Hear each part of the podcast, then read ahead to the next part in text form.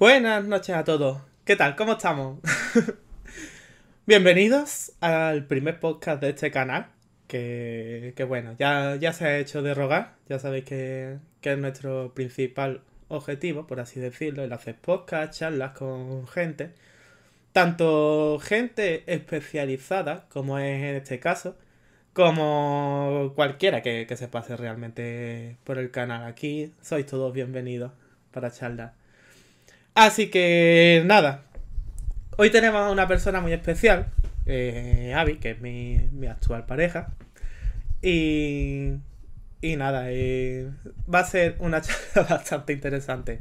Es especialista en criminalidad y lo que viene siendo investigar asesinatos y tal. Pero bueno, eso lo, lo va a explicar ahora ella mucho mejor que yo.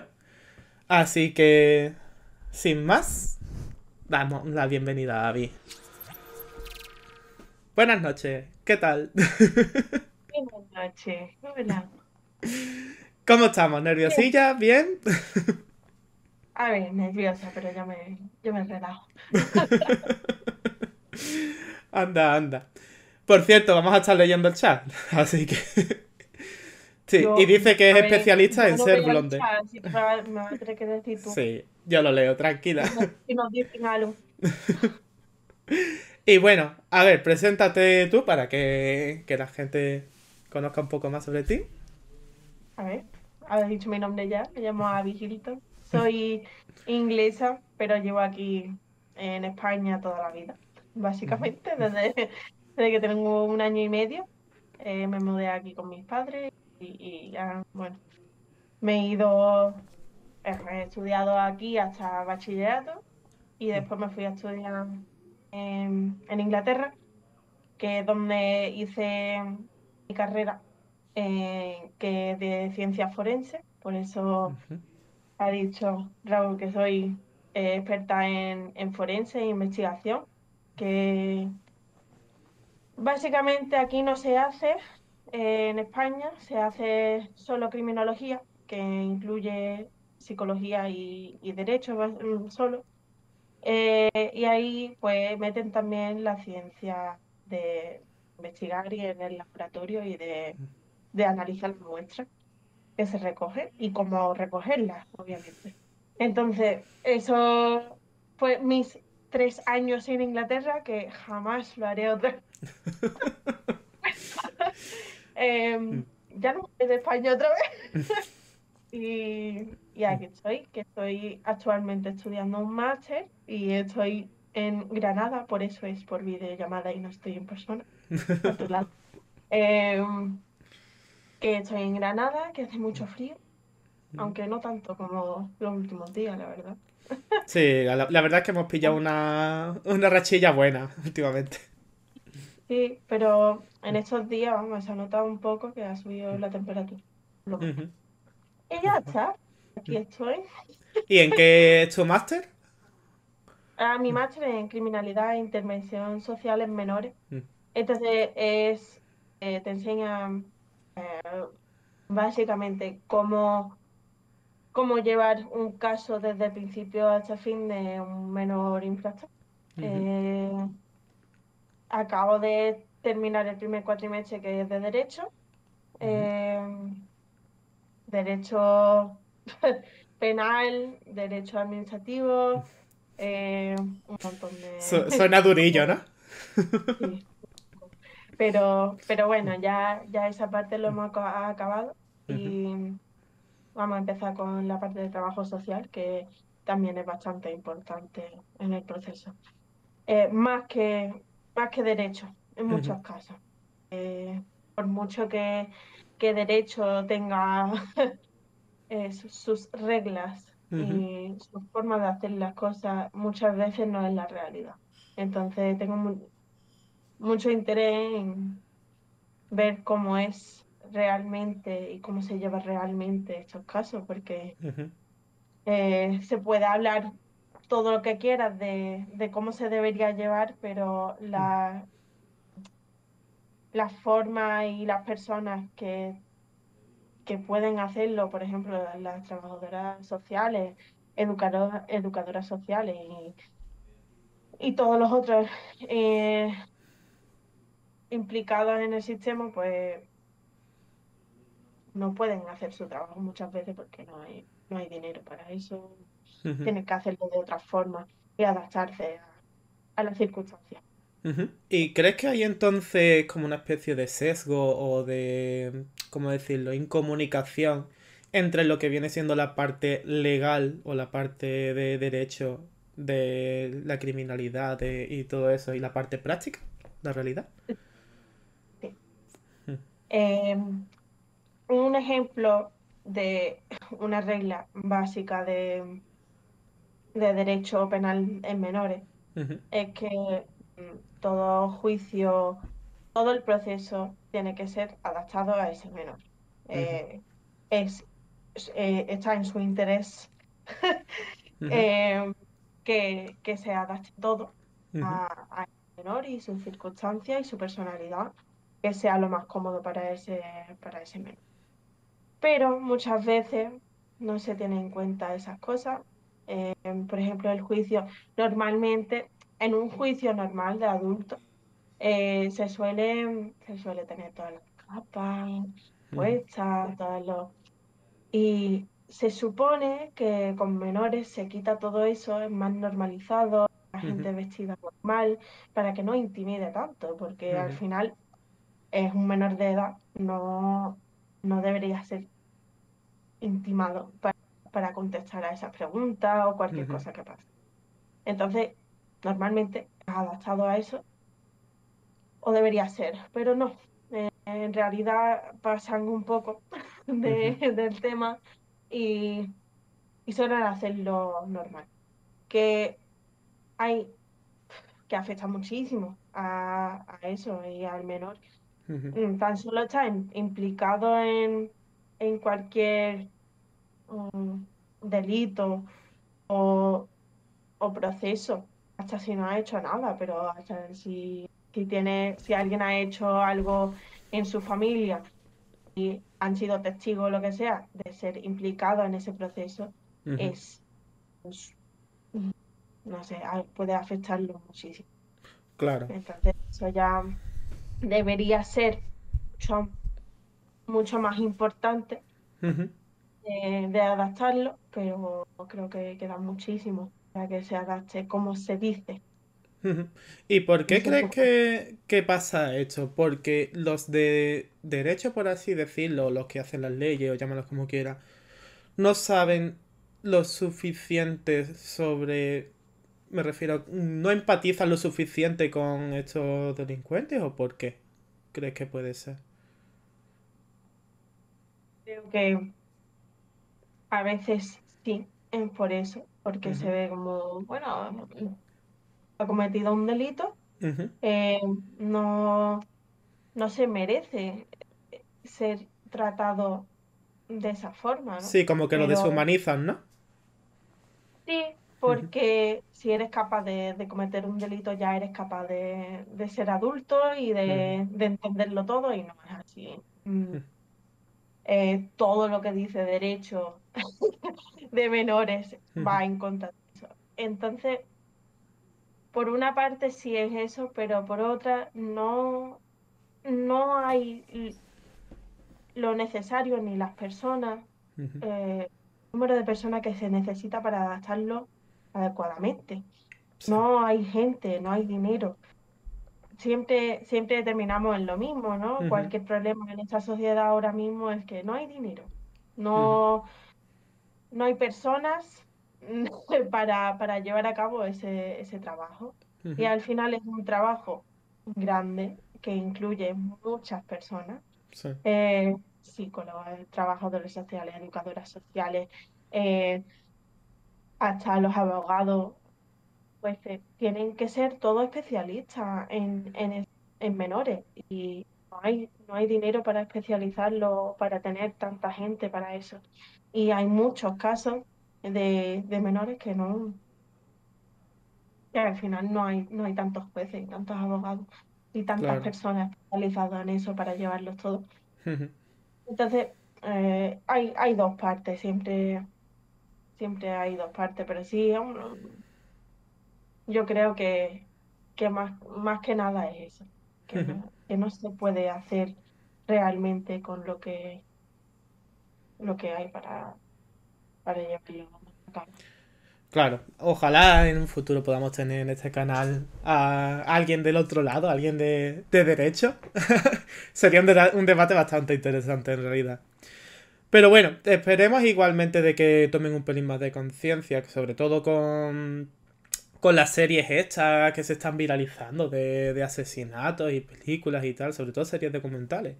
Como por ejemplo la, la última así más grande que yo recuerde era de Ted Bundy, ¿puede ser? O... A ver, sí, Ujú, sí, ahí, ahí. Ese, a ver, con lo, con lo de Netflix que salió un documental y también otro, salieron unos cuantos a la vez, más o menos, porque salió la película, Sí. salió la película que, que tiene Zac Efron y Ujú, eh, David Schwimmer de, de Friends, ujú. que obviamente con esa gente siempre se va, se va a hacer popular, ¿no? Claro, se Pero también salió, salió el documental de Netflix eh, que básicamente cuenta la historia y todo lo típico. Y también salió lo- eh, los cassettes, en plan, los que, las grabaciones de Ted Bundy, de cuando le estaban, estaban entrevistando al principio e interrogando. ujú, Y muy interesante. Eh, es uno de los casos, a ver, como, como forense, la gente siempre me mira muy raro cuando digo, eh, tengo un montón de respeto a los asesinos, un montón. Es muy ¡Miedo! raro, es muy, sí, sí, sí, sí, es muy raro, pero eh, hasta un punto tienes, a ver, los que se, los que lo hacen y ya está, mm, y, y se, en dos minutos ya saben quién ha sido y poco más, ¿no? Eso no, no tiene mu- mucho interesante. Claro. Pero los que, por ejemplo, Ted Bundy estuvo años y años y años asesinando. Y, y para hacer eso, que, que no te, que no te descubran de tener básicamente los cojones de seguir haciéndolo, eh, es... eh, yo, yo tengo un montón de respeto. Yo creo que en mi, en mi trabajo y en lo que yo he estudiado, tienes que tener un poco de respeto a la gente que, que lo hace y entenderlos de otra forma. No es que tú veas un caso y automáticamente eh, pienses, ay, qué malo es este, ¿no? No es así. Eh, tienes que tener un montón de respeto. Y yo con, con Ted Bundy, él mm, era una persona muy inteligente, muy, muy, muy inteligente, eh, demasiado a veces. Eh, y cuando, cuando piensas que, no sé si sabéis la historia, ¿tú sabes la historia de Ted Bundy? A ver, así por encimilla. Yo lo que recuerdo era como que empezó, creo que como muchos asesinos, en plan desde pequeño, lo típico, diseccionando animales o fijándose en la muerte de los animales y tal. Y creo recordar que la primera muerte puede ser de un autoestopista o una cosa así. O, no, mentira, de un autoestopista porque él era gay, ¿no? Que creo que iba a un concierto o algo así me suena a mí. Que ese fue el primero, ¿no? ¿O cómo era? bueno, eh, yo no me acuerdo exactamente quién fue, quién fue la primera. Fue cuando tenía unos, creo que 18 años o algo así. o- Sí, que creo recordar que era con una separación de los padres de por medio. Sí, Eso. ver, Ah, Jeffrey Dahmer, es verdad, me lo han corregido por el. por el chat. Cierto, cierto, estoy hablando de Jeffrey Dahmer. Entonces, sí, de sí, Ted. Bundy ahora mismo no recuerdo bien de, no. de cuál era su caso. A ver, eh, el perfil de, de Ted Bundy eh, es, es parecido a, no, no totalmente, porque Jeffrey Dahmer eh, sí era gay y, y su, su perfil de persona que, que asesinaba era, era hombres jóvenes. Y, pero Ted Bundy era, bueno, empezó con, con tres años. Su, suele pasar con gente que la gente dice, "Na- nacieron así, ¿no? Eh, y es verdad, yo, yo creo personalmente que es verdad, hasta un punto. Entonces, ¿crees que es verdad que la gente nace siendo asesina? No siendo asesino, pero ten- teniendo cierta Tendencia, ¿no? O algo así. tendencia así de poco, poco respeto a la vida humana o a la vida en general. Eh, como tú has dicho, suelen empezar con animales.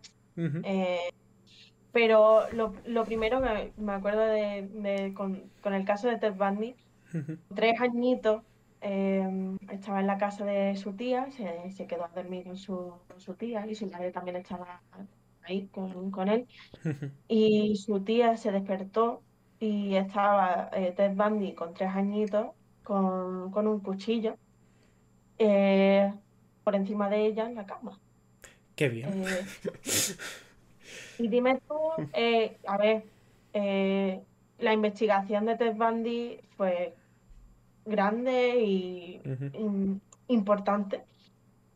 Eh, y miraron absolutamente todo, porque normalmente hay muchos factores de riesgo que tienen, que tienen estos asesinos, que han sido maltratados, que han no sé qué, Ujú. maltratados, que, que les ha pasado algo bullying, de bullying en el cole o Sí, como que catalizan ese proceso, ¿no? Esa predisposición. Sí, pero con él era muy distinto, que eh, es lo que es que lo hace, lo hace diferente de otros asesinos, que su vida en general era muy normal. Eh, sus padres sí se separaron en algún momento, pero al principio no, y no fue una separación así brutal, con, con muchas peleas, fue normalito, veía a su padre siempre, veía a su madre siempre. Eh, tenía mucha familia alrededor, mucho amor, mucho cariño, mucha educación Sí. y, y dinero. No, no, no era caso de pobreza como, como se suele ver a veces, que es un caso gran Sí. sequía en ciertos casos. Eh, y no tenía, no tenía nada que, que tú dijeras, pues eso es lo que, lo que ha causado que, que sea así. Él, él empezó muy pequeñito a recoger animales muertos, diseccionarlos, Eh, tener muy parecido a, a Jeffrey Dahmer en, en ese caso, porque mm, eso fue, fue una de sus, de sus cosas.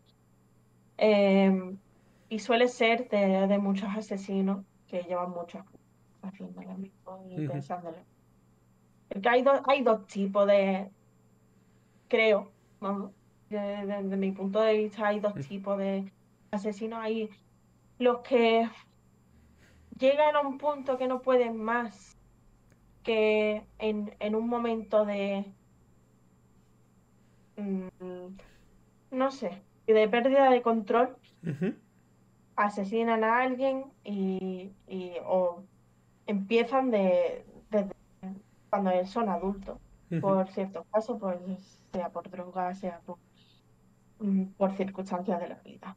Ujú. Que hay asesinos que son así y otros que han tenido tendencia desde muy pequeños, eh, que han ido poquito a poco avanzando en su eh, en su nivel Sí. de, de daño que le hacen a, a la sociedad y a, bueno, y a las personas. Ujú. Entonces Ted Bundy eh, empezó muy, muy pequeñito con esas tendencias. Y ya empezó, eh, él estudiaba en, en Utah, en Salt, Salt Lake City, que es donde empecé- empezaron la- los asesinos, quiero, quiero recordar. Entonces, eh, él, como te he dicho, él era muy interesante, tenía y, y muy inteligente, tenía una carrera en, en Derecho, sí, una carrera en Derecho ya tenía, y había empezado una carrera en Psicología. Así que dime tú, Sí, qué buena Ah. combinación, vaya. Derecho y Psicología, entonces mm, ahí te da mucha, no sé, muchos conocimientos lo que necesitas para ser asesino al final. Yo me acuerdo cuando empecé mi carrera de, de ciencia forense que me dijeron, básicamente te voy a enseñar eh, cómo dejar los mínimos trazos, cómo limpiar una escena, cómo ser, básicamente cómo ser asesino, asesino como, eh, ay, ¿cómo es la serie esta? De Netflix. Eh, How to Get Away with Murder es en inglés, pero no mm. me acuerdo. Eh, no, no la conozco en español, la verdad. O sea, que seguro que tiene un título distinto. Es de derecho penal y básicamente se llama como, como, como enseñar a alguien a asesinar a, la gente y, a mí me dijeron lo mismo.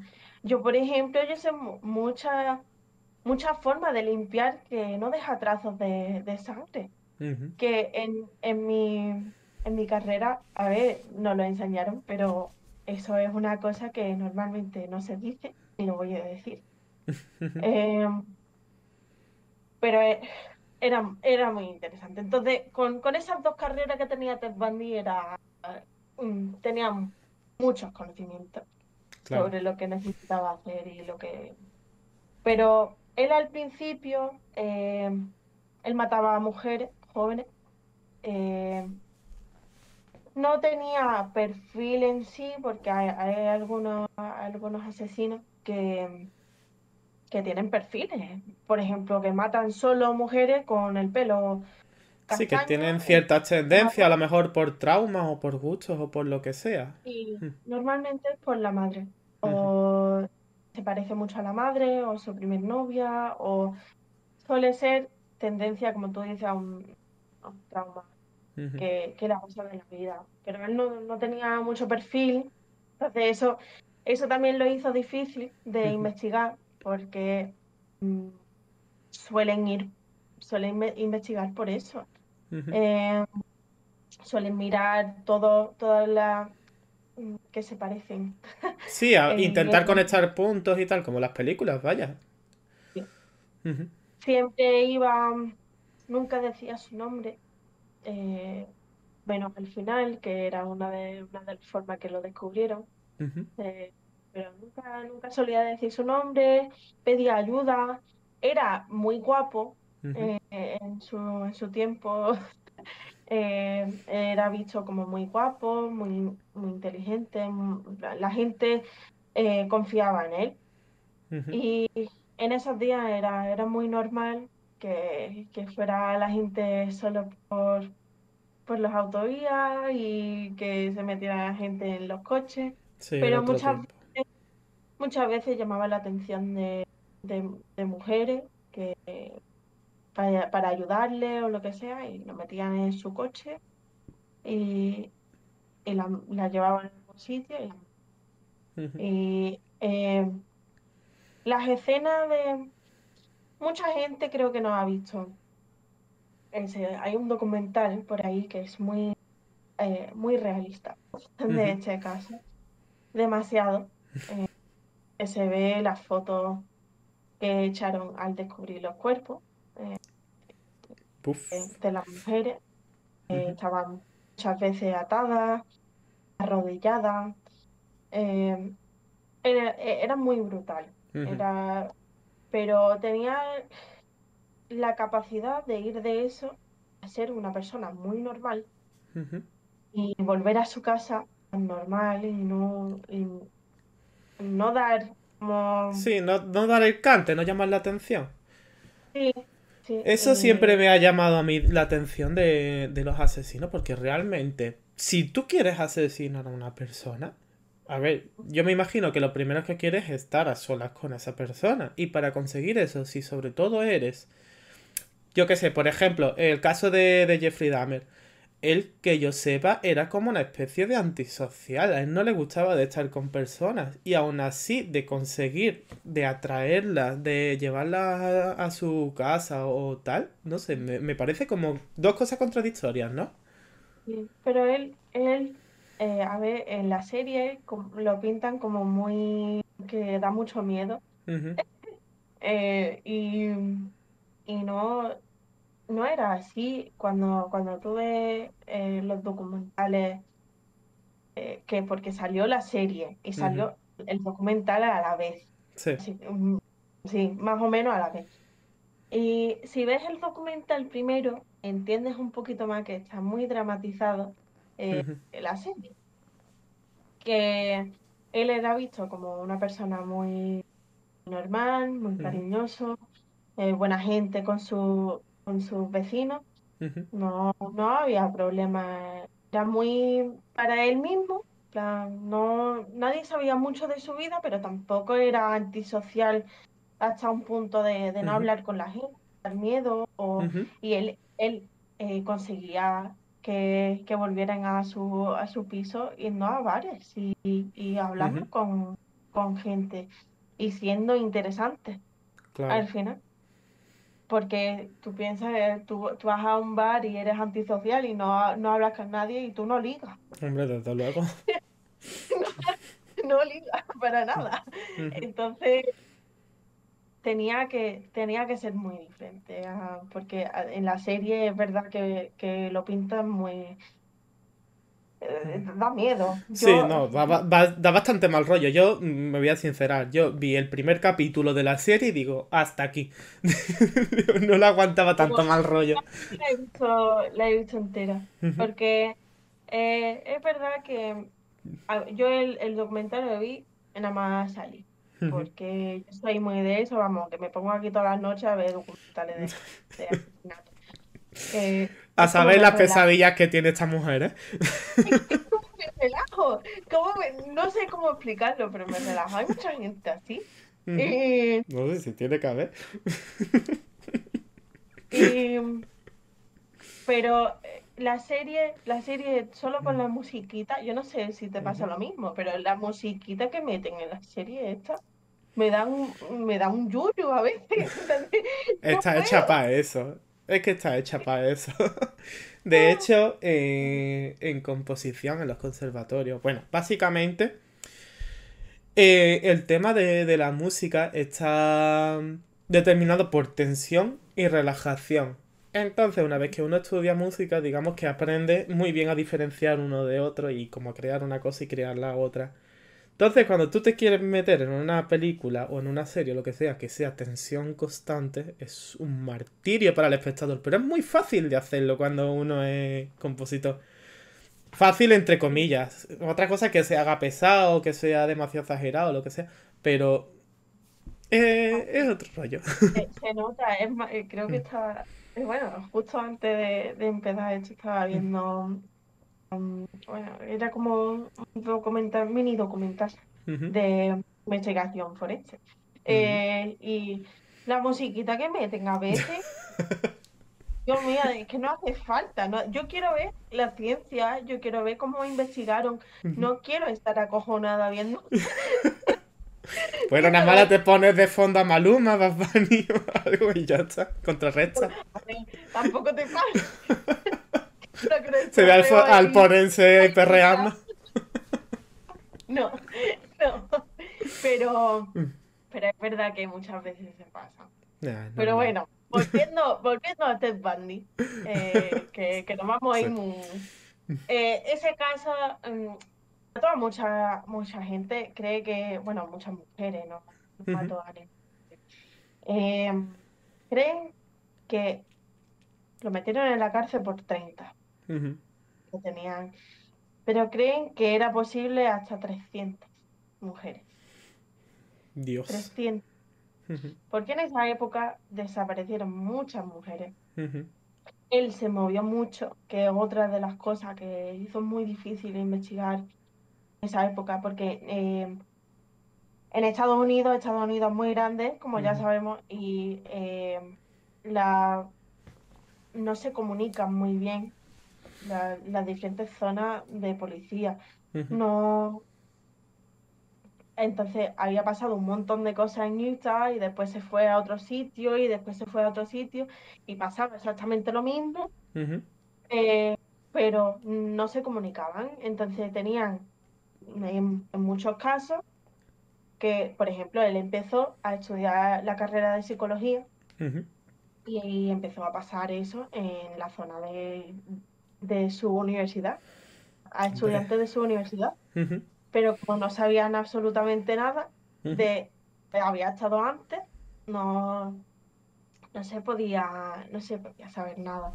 Claro. Y él hasta estaba en, en un centro de, de llamada para la policía, eh, como de, de investigación, ¿no? Para la gente llamar y pedir ayuda. Y, porque había, él había asesinado, creo que dos o tres estudiantes en su, en su casa, en su residencia Sí. de, de la universidad. Las había.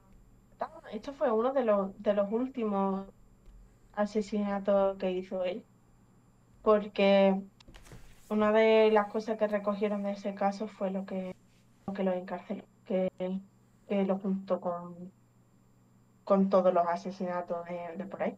Claro. Eh, que ahora, ahora lo digo, pero él estaba trabajando en, en el centro este de llamada, ayudando a la policía, eh, porque como tenía su carrera en Derecho y eso, pues lo, lo aceptaron perfectamente. Y él, él to- la llamada, que en ese momento era la gente llamando con información sobre el asesinato que había cometido él. A ver, también, eh, yo qué sé, si tienes un, un sospechoso, una zona sospechosa, Pero él- ellos no sabían nada de él. Claro. Ellos no tenían ni idea de que podía haber sido él. ujú, Pasó que intentó otra vez asesinar, bueno, eh, llevar, se intentó llevar a una de... Sí, eh, que intentó pedir ayuda, como siempre, hacía lo mismo. Se metió en el coche y se dio cuenta y se escapó. Menos mal, porque ella le dio el nombre del ujú. hombre, que ese caso sí le había dicho su nombre real. Y en muchos sitios no, en, e- en esa época por lo menos no había mucha gente que se llamaba. Em, y pues habían escuchado de, de, otra, de otros casos de asesinatos en la zona, de que a lo mejor había un test por ahí. Entonces eso fue lo que buscaron. Y buscaron todos los nombres y apareció él. Entonces ese, en ese momento sí empezó a ser sospechoso. Hombre, claro. Pero lo que, lo que al fin, al final lo pilló, que no, no lo pone en los documentales mucho, creo que lo menciona, pero en el caso este que te digo que mató a dos o tres en su residencia, Sí. em, se fue a la cocina y se comió una, un trocito de tarta que había en la cocina. Se comió eso antes de irse. Y de ahí sacaron como un molde de, su- de sus dientes. Y de ahí, pues, eh, lo relacionaron con, con los asesinos, por lo menos con esa. Sí. Y ya en la zona, pues, como había mucho, pues ya es muy raro que, Mm. que haya dos asesinos en una zona tan pequeña. Claro, Eh, y que ah, y más ah, tan pues, sonados, ¿no? No me imagino. ¿Te imaginas ser un asesino y que en la puerta de al lado haya otro asesino? ¿Cómo se repartirá el territorio? Tiene que ser súper curioso. Pero bueno. Eh, Sí, pero en, la serie de, de los campos de Texas, que está Sí. ahora en eso sí, sí dio que, que había dos en la misma zona haciendo exactamente lo mismo. Y no se conocían, no, nada. Y dejaban los cuerpos en el mismo sitio. Y dices ¿cómo, cómo han tenido tan mala suerte esta gente de vivir en un sitio así? Pero bueno, sí, Eso sí que es mala suerte. es interesante. Y eso, en, ese, en el caso de Ted Bundy fue solo forense. Que, que lo relacionó. Me encanta ese, ese caso. Y otro Sí. dato de él es que fue el primer, la primera persona que llamaron, que nombraron asesino en serie, Mm, Por la cantidad o algo, ¿no? con ese título. Porque hasta ese momento no, no habían puesto ese título eh, a nadie porque no había llegado a tantas personas. Que, Hombre, pero si le acusan de prácticamente 300, pues yo qué sé, el título se lo ha ganado, la verdad. Pero bueno, cambiemos de tema, que llevamos ya con esto bastante tiempo. Que yo no puedo hablar de la... Pues- Pero bueno, eh, decías que, que en el máster estás estudiando la intervención social en menores y tal. Entonces, ¿hay algunos factores de riesgo o algo así, cómo decirlo? Hay cosas que sean normalizadas, por así decirlo, que sean como factores de riesgo en menores, tipo, yo qué sé, la cachimba, el reservado, el escuchar ciertos tipos de música, los vapers o algo. A ver, eh, no son, no significa que tú fumas un vape y ya vas a del, delinquir, ¿sabes? ¿Te No- imaginas? Ojalá. Pero sí, eh, drogas en sí, sí, sí son, bueno, drogas y criminalidad en sí tienen, tienen una conexión eh, y siempre han tenido que, que son como una puerta, ¿no? Sí. Tú, tú empiezas a delinquir y normalmente en algún momento te va a llevar a una oportunidad de empezar a tomar drogas. O al revés. Empiezas a tomar dro- droga y, mm, y fumar mm, normal y después marihuana, después no sé qué, y después no sé cuánto y empiezas a, a subir ahí tu nivel de consumición de, de cualquier droga. No Sí, tiene que ser- adicción. No tiene que ser in- intenso, pero abre puertas porque tú mm, piensas que empiezas a fumar, por ejemplo, marihuana, plan, que es muy normalizada en, en nuestra sociedad. Y, y solo con hacer eso, ya, ti- ya como tienes, estás delinquiendo, delinquiendo un poco. Estás cometiendo un delito, porque normalmente lo tienes que comprar, delito. Las personas que lo están vendiendo, delito. Eh, están metidos ya en, en esa que tampoco, tampoco es, es muy controlado. No te creas tú que, que se hace muchísimo, como, como tú sabes también, que y nosotros sabemos que en nuestro pueblo es increíble. Pero eh, La buena en fama. todos en todos lados. No, la verdad es que es fácil de, de conseguir. Si tienes los contactos adecuados, por lo menos de todos los pueblos que yo conozco, bueno, de los amigos que yo tengo en todos los pueblos y por ahí, vamos, todos conocen Sí. al típico que dicen, este vende, este no sé qué, todo el mundo lo sabe prácticamente.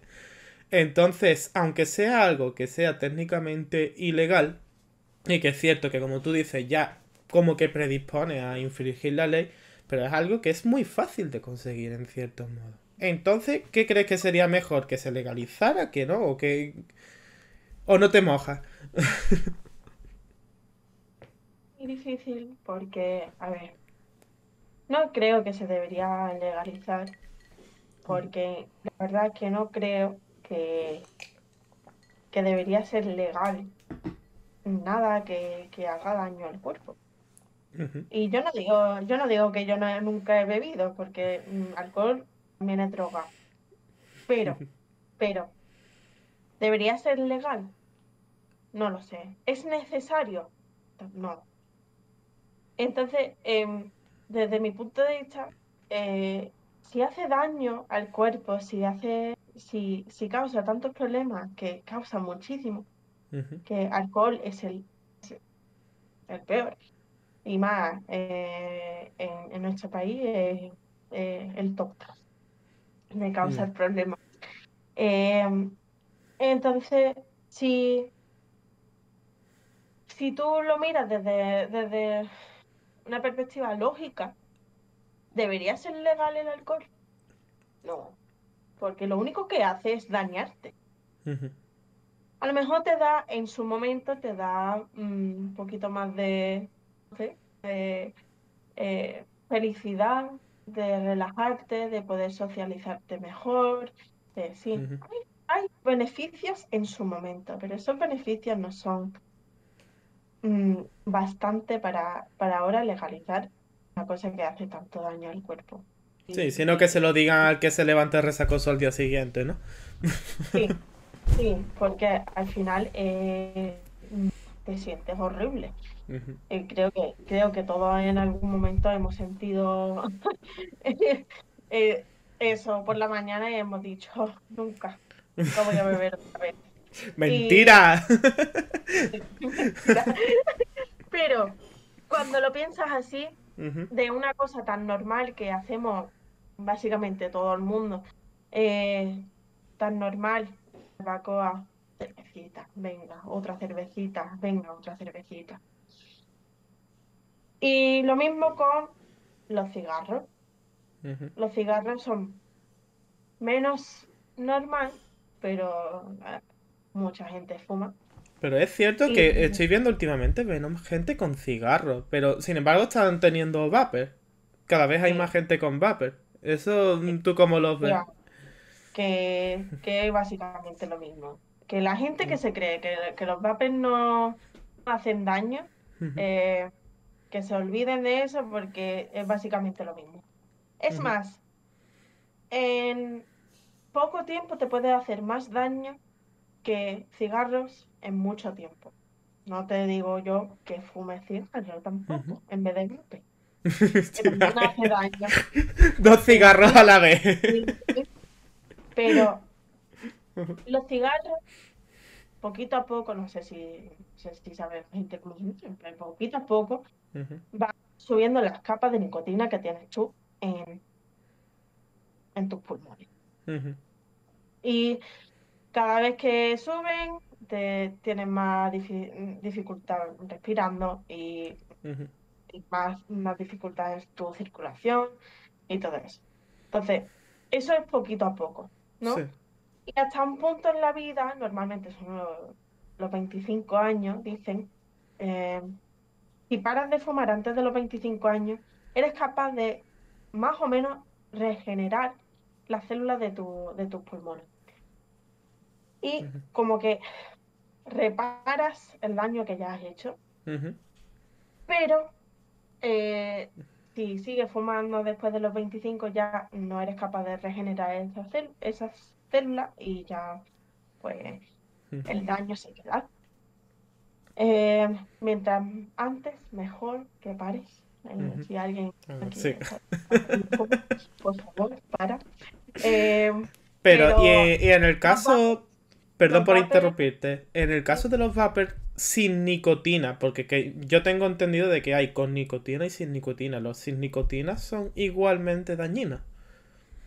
a ver, no son, no te dan adicción. Eh, porque lo que te da adicción es, es la nicotina, que es lo que te hace sentirte bien.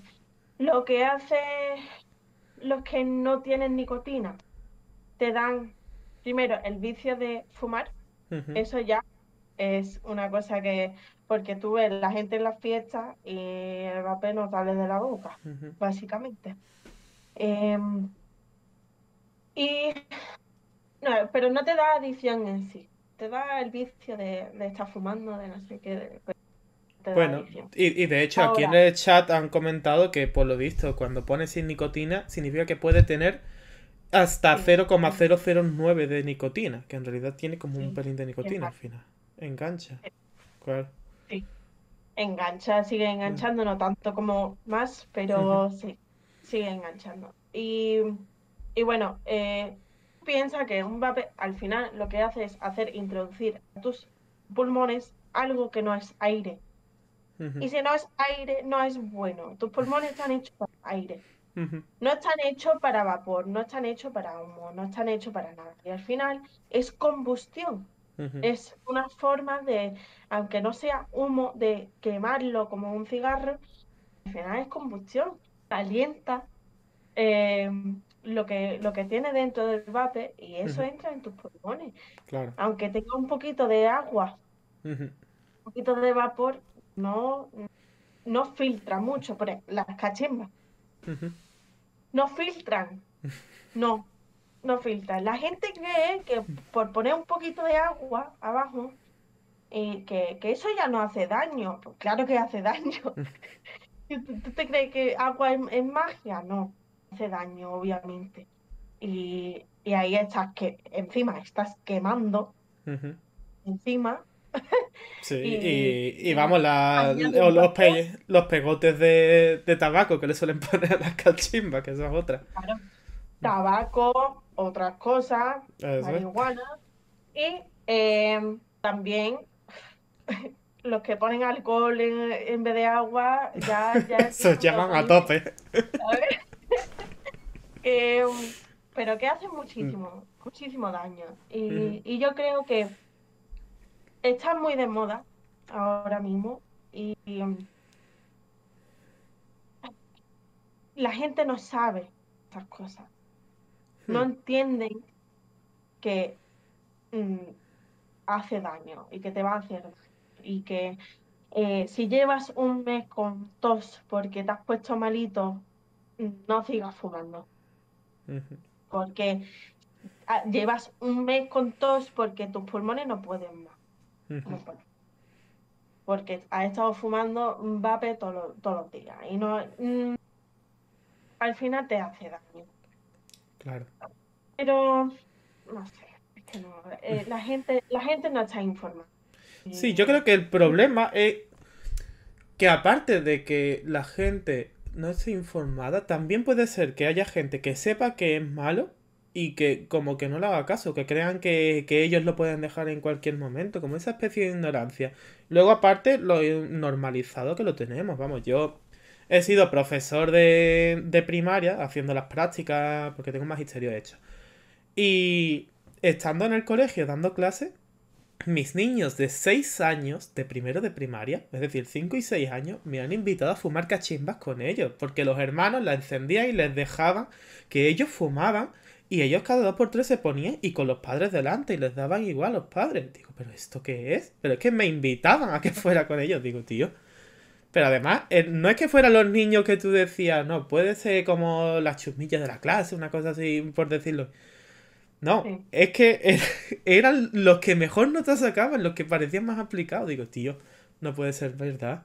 Es que es triste. A ver, nosotros nos reímos porque estamos hablando de un niño de 6 añitos diciendo que yo cachi eh, Pero es, que es serio, ¿eh? pero es muy serio, sí. Y es que nosotros nosotros no estábamos ahí cuando, por ejemplo, salió tabaco, el tabaco y los cigarrillos, ¿no? No, no, no. en ese momento. Pero cuando salió el tabaco, eh, su, su, marketing fue por salud. Sí, que lo recomendaban los médicos. lo recomendaban los médicos si tenías tos, fuma. Si tienes, no sé, fuma. Si quieres perder peso, fuma. Eh, al final, y ahora están haciendo el marketing de, de Vape, y de, bueno, cachimba no tanto, pero de Vape sí lo están haciendo de, esto es mejor que, que cigarrillo. Y al final no es mejor. es, otra cosa, es diferente, vapor, pero no hace, hace lo mismo. Al final, es lo que te estaba diciendo, en, a, corto, a corto plazo hace muchísimo más daño. Hay muchos casos de jóvenes, porque somos jóvenes la mayoría que, que suele fumar vape, Em, que han terminado en el hospital con una neumonía que, que han muerto en unos días, que han ido de estar perfectamente, de coger cualquier resfriado normal y de mm, sus su pulmones no tener la capacidad de, sobrellevar eso. Y, morir, morir, es que al final estás, estás suponiendo a tu cuerpo a un riesgo que, que no vale, no vale la pena para lo que es eso. Claro, lo debilita eh, prácticamente. Sí, sí, y, hay muchísimos casos y están, están, lo están llamando eh, neumonía de, de cigarro electrónico. Que ya, ya, es un caso. Ya tiene, sus investigaciones y al final eh, la gente ignora esas cosas. Claro. No leen saben eh, las investigaciones que se hacen, ¿no? Entonces, o lo, lo ven y lo ignoran porque les interesa más estar con su vape súper super chulo y súper chula en la fiesta y no se dan cuenta. Y no te digo yo que nunca lo he probado, obviamente. Yo, por ejemplo, yo siempre tengo eh, la regla de ¿y por qué no? Voy a probarlo. Pero yo, Bueno, supongo que depende de lo que te pongan delante, que si te ponen ahí tres rayas, vamos a ver. Yo me lo pensaría, la verdad. con cosas normalizadas, con cosas normalizadas, no con, vamos. Que, que ha sonado regular, la verdad. Ay, bueno, yo lo pruebo, ¿por qué no? No, em, pero, por ejemplo, con vape yo, yo lo he probado, yo he estado borracha y fumando y que, que es una cosa normal y que no se tiene que sentir mal, pero también la gente tiene que tener ese, esa información y hacer con esa información lo que ellas quieran. Claro. Yo, Pero por bueno. ejemplo, no abuso, no, no abuso de, de esos momentos, no voy mm, a... Pero supongo que la gente que abusa mm, no llegan a ser conscientes de que abusan. Porque, ¿quién no ha escuchado la típica frase de, sí, yo un montón, pero yo lo puedo dejar cuando quiera? No sé. Quiero ver si. Exacto, Quiero no sé. me- yo me lo dudaría. gente, quiero ver a esa gente intentar dejarlo, eh, porque hay mucha gente que dice eso. Mi compañera de trabajo, por ejemplo, es muy, muy fumadora, siempre ujú. ha sido fumadora, desde, el- creo que me dijo a los 14, a los 15 años, y Dios. que empezó a fumar. Ujú, Y eh, ha intentado y me dijo, el 1 de febrero dejo de fumar. Digo, muy bien, ¿qué haces? Muy bien. Y todos lo dijimos, a ver si es verdad. A ver si es verdad. Mm, Duró Ojalá. dos, dos días. Ujú, Y, y, y nada, porque al final, todo a su alrededor, su madre, su abuela, su, su amigos son fumadores. Así que no, es fácil. Yo No. tengo la experiencia con mi padre, por ejemplo, que mi padre llevaba fumando desde los 12 años. Buf. Imagínate. Mi padre empezó con 12 años y, y vamos, hasta el, hasta el día que, que falleció fumando. Eh, que me acuerdo que yo en el, en el- hospital se escapaba para fumar. Pero que eso ya llega a un punto que no es una cosa que tú fácilmente puedes dejar. No puedes. Eh, eso ya es parte de tu vida. Tienes que cambiar muchísimas cosas y tener mucha voluntad de, de dejarlo. Y eres capaz, todo el mundo es, ca- es capaz, pero es muy, muy, muy difícil. Y la gente piensa que no es, eh, que no es difícil. La, la gente que no fuma dice, ¿y por qué no lo deja? Déjalo, ¿y por qué no? Pero eso es un vicio, eso es como respirar, ya. Sí, bueno, Eso es y, y ya depende también del vicio en el que te metas, supongo, porque hay gente, por ejemplo, que es adicta a la comida y esa adicción es que mm, necesitas comer para sobrevivir. ¿Tú cómo te quitas de ese vicio? ¿Cómo reduce, por ejemplo, la gente que, que sufre obesidad o la gente que, mm, claro, que he escuchado que tiene problemas con la comida, les pasa eso, que tú dejas el tabaco o dejas mm, cierta droga, lo que sea, y entre comillas, con no tomarlo, vale, pero el que tiene que dejar de comer, a ver si eres capaz. Porque te estás tentando cada vez que comes. Y yo creo que uf, eso tiene que ser para mí la peor adicción que hay, vaya. sí.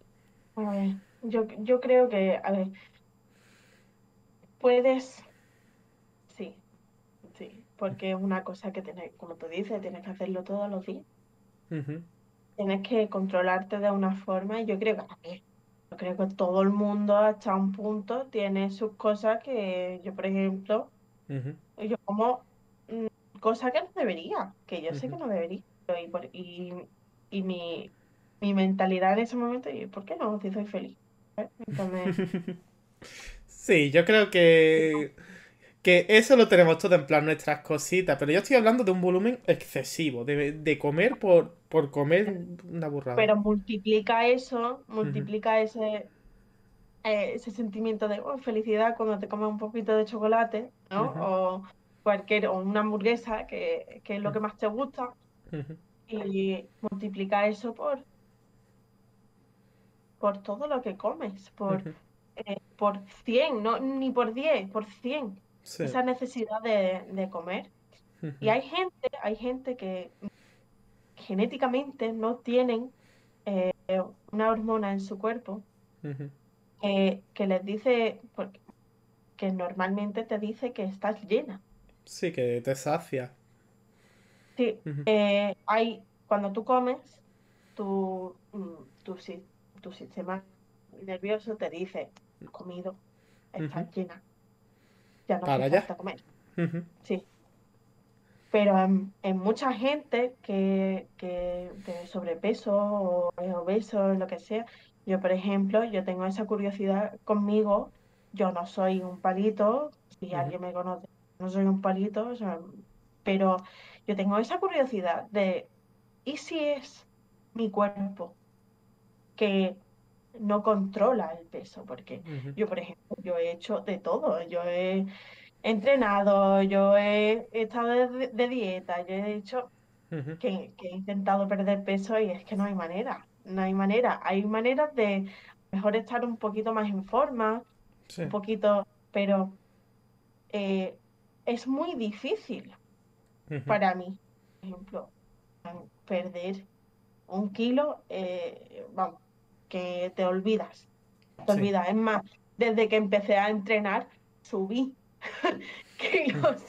Así que imagínate, pero Sí, pero eso pasa porque por lo visto el músculo como que pesa más que la grasa y al final que la gente suele sumar peso, pero que hay cuerpos y cuerpos, supongo también. cuerpo y cuerpo y hay, eh, obviamente, sí, eso es verdad que el músculo pesa más y, y eso, pero esa mm, incapacidad de, de perder peso, de perder grasa en sí, yo, yo pienso que de una forma es genética. Tiene que ser algo genético.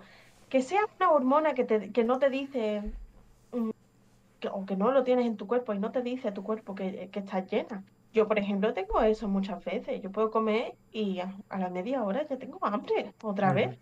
O ya podría comer otra vez perfectamente. Y hay gente que come nada,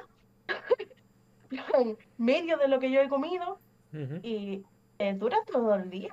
Entonces, hay muchos cuerpos diferentes, muchas formas diferentes de, funcionamiento del cuerpo. Y eso sí, sí tiene que haber más, más investigación y más. Sí, porque más además... de, de las personas. Porque yo, por ejemplo, siendo una persona gordita. yo he tenido unas experiencias horribles. eh, con, con médicos, con, mm, con, bueno, con básicamente todo en mi vida.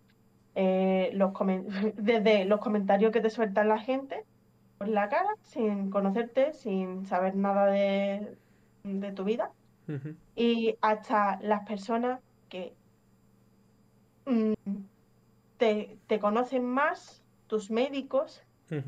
Que, que deberían tener más entendimiento de estas cosas y no, y no lo tienen, no lo tienen, no tienen ni idea. Van sobre sus reglas que tienen escritas desde, desde que estaban ellos estudiando y, y no, no tienen en cuenta que hay más cosas que, que pueden, pueden llevar a eso. Y hay, hay muy, por ejemplo, yo eh, hace creo que un año y medio me Ujú. operé de la vesícula Ujú. y yo fui con, mi, con mis 22, 23 años y todos los médicos me dijeron, no, Ea, pues tienes que tener cuidado tú con lo que comes, ¿eh? No sé qué, eh, que estás un poquito, un poquito y mucho sobrepeso y, y que tienes que perder, perder peso y no sé qué, y no sé cuánto, todo, era sobre eso, Ujú. ¿No? Todo era mm, centrado en que yo a mi edad no debería tener eso, que era por, mm, por ser gordita y, y poco más.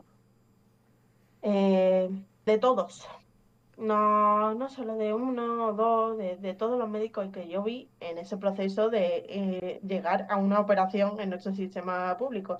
De, Mm. Ahí de, tiene que pasar por unos cuantos, vaya. Sí. Pero por ejemplo, mi madre Hace nada, se ha operado de exactamente lo mismo. Y a ella ha sido totalmente diferente. Mi madre no es delgada, no es nada, en plan, tiene su edad, pero poco más. Plan, es normalita.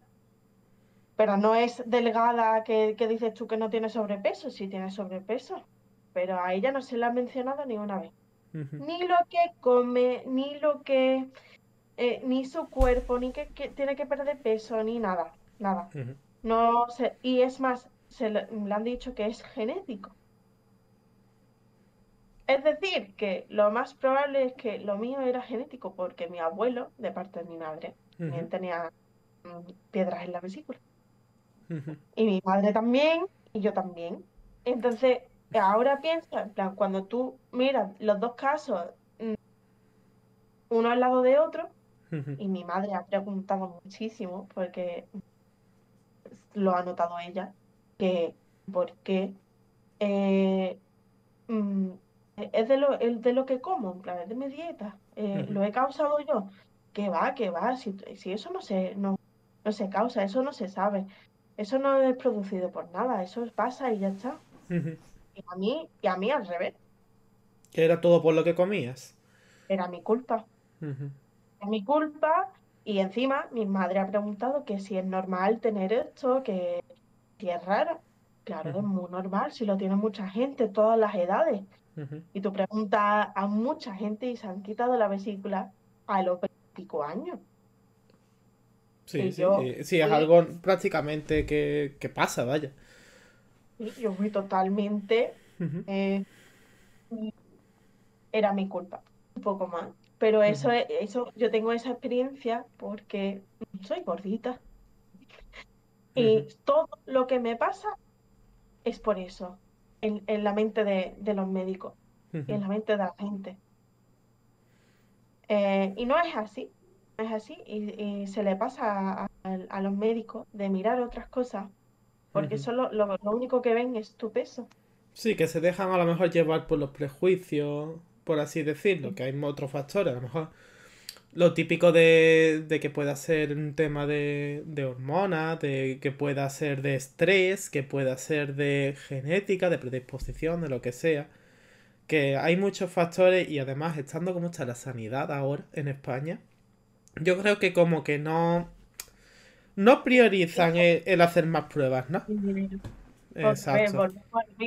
No tienen tiempo, ni dinero, ni personas para hacer lo que necesitan hacer. Porque yo creo que mi médico, por ejemplo, mi médico es muy bueno.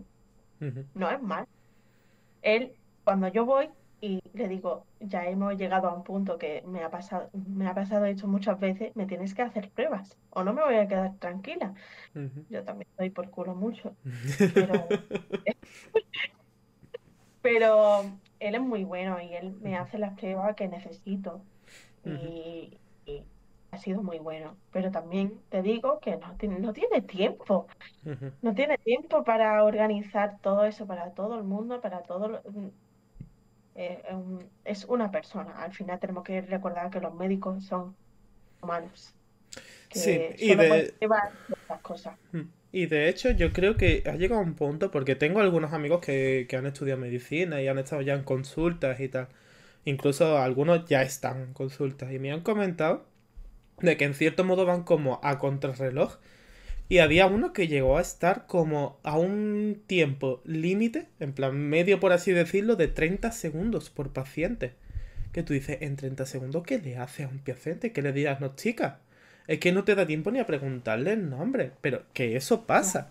Y vamos, no estoy hablando de que sea ahora mismo, estoy hablando de hace un año, dos años, que incluso antes del COVID. de esos 30 segundos, eso se tira con el ordenador. Sí, que tiene que rellenar datos y burocracia y 20.000 historias. Y al final eh, yo he tenido momentos que ni me mira. Y, y es, es, importante siempre recordar que, que, no es culpa de los médicos, que no es, que hay algunos, hay algunos que sí, que, que se, que se toda la culpa, ¿no? En general, en general, no es culpa de ellos. Lo pueden hacer hasta un punto y si no tienen el tiempo y no tienen Recursos, dinero, dinero, recursos dinero. para, para hacer lo que estás pidiendo, no van a poder hacerlo porque tienen un trabajo y ellos tienen que, tienen que tener eso en cuenta siempre. Entonces yo siempre, siempre tengo algo de empatía si son buenos conmigo, eh, solo si son buenos conmigo. Um, y, y intento entender desde su punto de vista y creo que todo el mundo debería hacer eso, porque hay, hay mucha gente que critica muchísimo a- al sistema sanitario público y Sí, por, por aquí por el chat ya, ya lo están poniendo a parir algo. Sí, pero, pero, pero, pero yo, yo, yo he tenido, mi madre se operó por Mm. privado y eso también es una diferencia enorme. Y, y- pero vamos, para peor. No te Mm. creas tú que ha sido, ha sido mejor. Eh, yo lo pasé muy mal. Yo, por ejemplo, cuando me operé, cuando me operé por el público, mi madre estuvo conmigo todo el tiempo, tuve mi propio cuarto, eh, la gente me informaba de todo, eh, le informaba a mi madre, eh, no había problema. Fue una hora de operación y Sí. poco más. Y el resto del tiempo tenía yo mi, mi familia, mi madre a mi lado. Sí, vamos, lo que debería ser normal, vaya, tras una operación. Y, y yo cuando se operó mi madre, yo me tiré, ¿cuántas horas? ¿Cuántas? Cinco horas sin verla, sin saber nada. Sin- pero Y no nada. dejaron entrar, no me dejaron entrar con ella. Ella muerta de miedo, totalmente. En plan, eh, tú piensas también en mi situación, yo solo tengo a mi madre y ella solo me tiene a mí.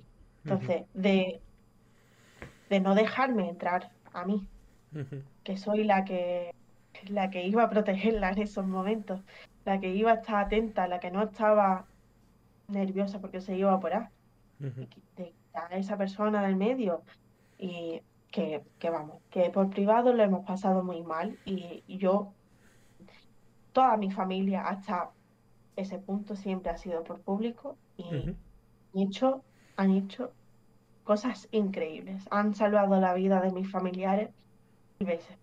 Y yo no, no criticaría de, de ninguna forma cómo es nuestro sistema público. Hay algunas cosas que sí, obviamente, que se tienen que mejorar, pero en general, comparado con otros países, también eh, vamos bien.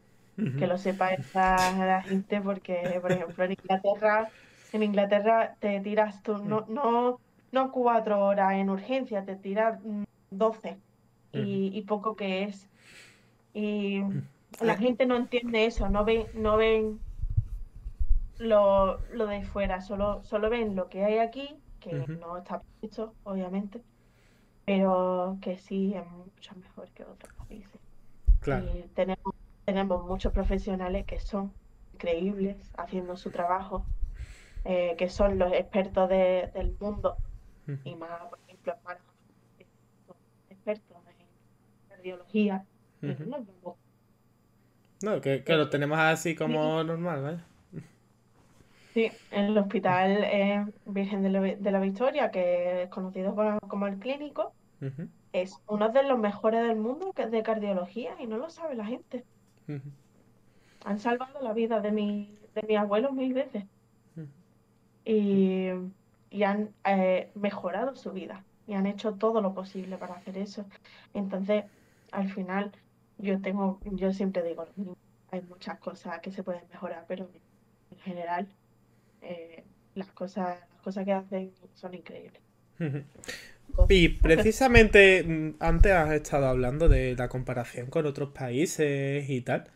Y, y bueno, siendo una inglesa que está, ha estado prácticamente toda su vida aquí en España, pero sin embargo está em, como rodeada en cierto modo por, por gente inglesa, sobre todo de, de ambiente, de, de vecinos y tal y luego irse a estudiar a Inglaterra y volver a España. ¿Cómo ha sido esa, esa experiencia, esos cambios? ¿Qué, qué diferencias así grandes ha- has notado?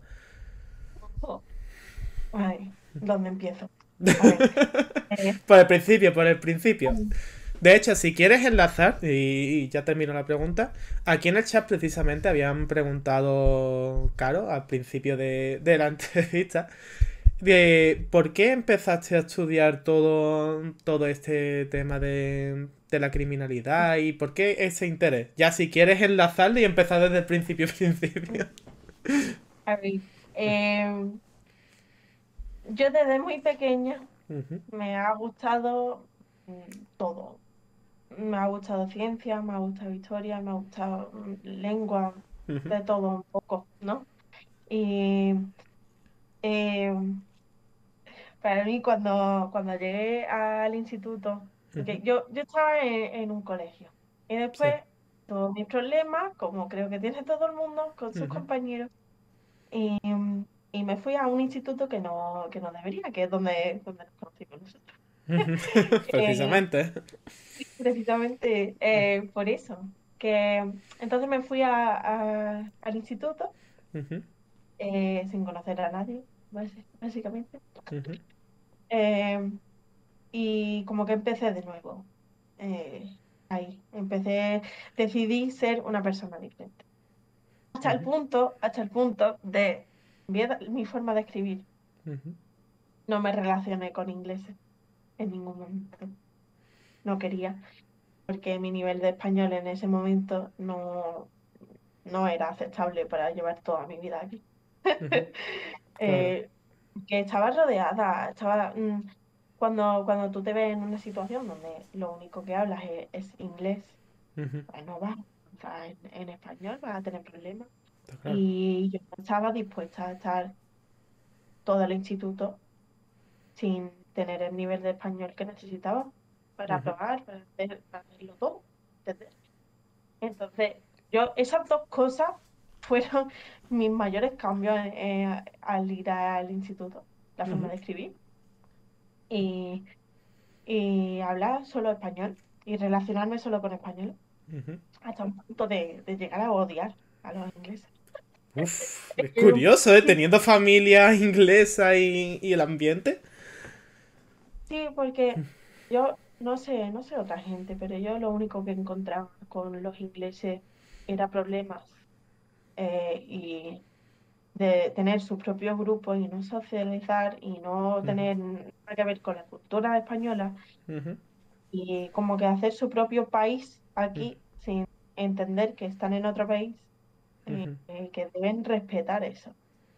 Eh, entonces, eso yo me alejé muchísimo y mi familia depende de la época, eh, pero mi familia también ha estado siempre un poquito alejada de, los ingleses de, la comunidad donde vivíamos porque mi padre, por ejemplo, siempre trabajaba, no tenía el mejor español del mundo, obviamente. Eh, también la edad influye mucho en poder aprender un idioma. Entonces, mm, le costó más, pero mi padre se podía comunicar perfectamente en su vida, en lo que él hacía, en la, él trabajaba, él iba comprar las cosas que necesitaba para trabajar y, poco, poco más. Y, podía sobrevivir con eso. Mi madre trabajaba más en conexión con españoles, trabajaba en, empresas inglesas, pero sí tenía que hablar eh, español muchísimo más y se le nota. Y tuvo, tuvo clases también al, llegar de español y se nota que ella ha tenido clases, sabe más de los verbos, pero sí que le cuesta más. Mi madre es más no, no, me imagino de aprender los verbos eh, para un extranjero. Si es siendo español y es una pesadilla. Sí, sí. Pero, pero ella, ella lo intenta, siempre lo ha intentado, pero ella, lo que pasa, ella sabe mucho, pero se pone muy nerviosa, lo mismo que me pasa a mí, que lo habéis notado seguramente, que, digo las cosas mal a veces porque me pongo muy nerviosa. Y al final no es, no es fácil llevar dos idiomas en tu cabeza a la vez, ir traduciendo ciertas cosas, porque yo, por ejemplo, yo a veces puedo pensar en, palabras en español eh, y no la de eh, en inglés. Entonces le tengo que decir la palabra en español a mi madre para que me lo traduzca ella. Es que mm, no hay manera. Es que hay, hay como un bloque en la cabeza y ya eso no, mm, esa palabra no va a salir en ese momento. Entonces me pasa siempre en, en que no, no te creas que solo en español, que digo las cosas mal, digo muy mal en, en inglés también. Entonces, eso, eso fue cuando llegué a la- al instituto. Entonces, yo lo que he estudiado desde más o menos los 12 años sabía lo que quería estudiar.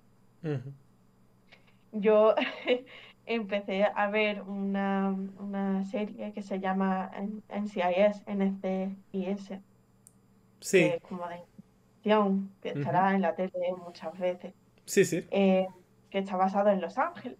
ujú. Y la, la científica forense es, eh, se llamaba Abby. Uh, entonces ya. Entonces, eso ya me, me interesó y obviamente con los 12 años no saben absolutamente nada de lo que, de lo que incluye ese trabajo, de lo que tienes que hacer. Eh, pero me interesaba mucho porque se llamaba Abby, simplemente. Ya está. Pues ya está. Y, No necesita eh, pero, pero yo como, como me gustaba, ya empecé a mirar lo que se necesitaba para hacer ese trabajo. Ujú, Entonces, eh, desde ese momento, eh, mi atención estaba enfocada en llegar a eso, hacer todo lo posible. Entonces, mi, mi decisión, por ejemplo, en tercero de fue eh, ciencia, porque necesito ciencia. No necesito letras, no sé, sociales, ah, no, no necesito eso, necesito letras. Después lo mismo en bachiller, eh, siempre iba a ser ciencia porque es la base de, de ese trabajo. Y yo al principio quería hacer C- CSI, que es investigadora, y analizar. Es más, mi carrera me da, eh, soy científica e investigadora forense. Me da las dos cosas. Eh, y, y ya está, yo sabía que quería hacer eso. Entonces mm, trabajé para eso, eh, sufrí mis años en bachillerato, como creo que todo el mundo ha sufrido si ha hecho bachiller. Saben que son los peores años de tu vida y también los mejores en algunas situaciones, son los mejores eh, recuerdos que tengo del instituto, pero también los peores. Fueron, fueron muy difíciles para mí. Yo, mm, justo antes de entrar a bachiller, perdí a mis dos, a- mis dos abuelos de parte de mi madre también, entonces eso lo hizo mucho más, mucho más difícil. Y, y ya, pues al final de bachiller eh, conseguí aprobarlo todo y, y me fui para Inglaterra. A ver, ahí es donde vi la diferencia eh, al llegar, porque yo, yo por ejemplo, aquí soy, soy la, la guiri, ¿no? Que odio esa palabra, pero bueno, eh, soy la guiri, la rubia, la inglesa, la no sé qué, y nunca soy normal, nunca voy a ser normal aquí. Yo eso ya con mi edad, pues ya lo entiendo, pero durante mi vida eso ha sido difícil de asimilar. Entonces, eh, cuando yo me fui pa- para allá, digo, "Oh, a lo mejor voy a ser más normal, ¿no? En plan, no voy a ser tan diferente, voy a ser la- todas son rubias, básicamente, la mayoría, eh, todos tienen ojos azules, no es nada raro, eh, no es raro que hable, que, que hable yo inglés, pues a lo mejor voy a estar mejor. Pues llegué ahí y yo era la rara porque soy de, de España y hablo español. Ni uno ni otro. Sí, sí, sí. Eh, que hablo español y que, que, vamos, la cultura de ahí y la forma de, de ser de las personas de ahí es totalmente diferente. Yo estoy acostumbrada aquí de tener una comunidad, un mucho cariño, besos para, para saludarse, eh, mucha protección al final. Yo creo que es protección. Porque yo, por ejemplo, en mi pueblo, Yo siempre sabía que si me pasara cualquier cosa, puedo ir a cualquier casa, pegar en esa puerta y que esas personas me van a ayudar y van a tener todo el cariño del mundo y, y, la forma de ser de los españoles no, no es lo mismo. Los ingleses son muy fríos, pero eso es verdad que es de... Empezó cuando yo nací, o en esa, en esa época. Por eso se mudaron mis padres aquí. Vieron como una bajada de nivel de, eh, de comunidad, de, de respeto para otra gente en Inglaterra y querían algo diferente para mí y mi vida. Entonces se mudaron por eso. Em, y cuando fui para allá lo vi realmente. Yo había, mi madre me lo había dicho, aunque ella no sabía eh, porque ella también lleva aquí muchos años y no había vuelto mucho. Em, pero llegué y la, lo de beber, que estábamos hablando antes, eh, que creemos que está normalizado aquí, pues allí es como, vamos. El eh, triple, ¿no? Es otro nivel. es otro nivel. Eh, Pero allí está el alcohol más caro, ¿no? ¿Puede ser? ¿O es cosa mía? Muchísimo más caro. Entonces, ¿qué hacen los pobres como nosotros allí? Y, como estudiante, pero sí, eh, mm. una copa por lo... A ver, ahora eh, serán como unos 10. Eh, Dios. Porque yo cuando, yo cuando estaba estudiando era 7, 8, a una copa normal. Entonces, eso ya, dependiendo de la noche, tenían noches de estudiante también, que bajaban los precios. Pero bueno, em, ahí vi la diferencia. Eso era una cosa grande porque no se no socializa sin beber. No hay forma. Es decir, en, si estás trabajando allí o si estás en clase o algo, como que les cuesta mucho más de, acercarse a ti. Sí, básicamente es que no te. Ah, directamente. Si te hablan, si te hablan es muy de muy forzado, muy bueno, eres mi compañera, te voy a escuchar y yo, a ver, yo siendo como soy, yo soy una persona muy abierta que habla con todas formas, pero cuando, llegué las caras que me ponían no era normal. Yo me acuerdo, uno de los, de los primeros días fui a, al, pueblo, al pueblo, a la ciudad, y yo, yo no sé tú, pero yo, por ejemplo, si veo a alguien eh, mayor o lo que sea, yo saludo si, si se hace contacto visual, eh, se saluda, buenos días, buenas tardes, no sé qué. Eh, eso es normalísimo aquí. es, más, eh, es una falta de respeto si no saludas. Para mí, por ejemplo, yo lo veo como una falta de respeto un poco, si más, más aquí. Y ahí me miraban como si me iban a matar. de verdad. Bueno, pues tú dejarías pruebas seguro, porque eso tú lo controlas. Pero fue, fue una cosa muy difícil para mí de, asimilar y acostumbrarme, porque. Eh, y yo tampoco cambié mucho. Eh, se, se jodían y ya está. Yo, yo te voy a saludar y yo, yo te voy a hablar. Y es más, yo soy una persona que si la gente no quiere hablar conmigo, yo hablo muchísimo con esa persona que se acostumbran porque no me da la eh, yo que soy así. Pero eso, son muy fríos, son muy egoístas. Eh, te van a pisar para llegar a donde quieren llegar. Y, y como que te tienes que acostumbrar a eso. sí, porque hay mucha gente que dice, yo, pues yo quiero ir a Londres. Yo quiero trabajar. Yo, yo quiero ir a Inglaterra porque hay mucho trabajo ahí. Hay trabajo porque los ingleses, yo no sé lo que hacen de trabajo, porque la mayoría de los trabajos ahí llevados por, por extranjeros. y, pero la gente que va a Londres, que, que, vive ahí, que, trabaja ahí y le muy bien, pero tienes que ser muy fría, tienes que ser muy trabajadora y es lo único, vives para eso, básicamente. Yo, yo creo, plan, desde mi experiencia de, de ver la gente, solo viven para eso. Viven para trabajar, viven para ellos mismos y no les interesa mucho si, si te pisotean. No tienen respeto para otra gente.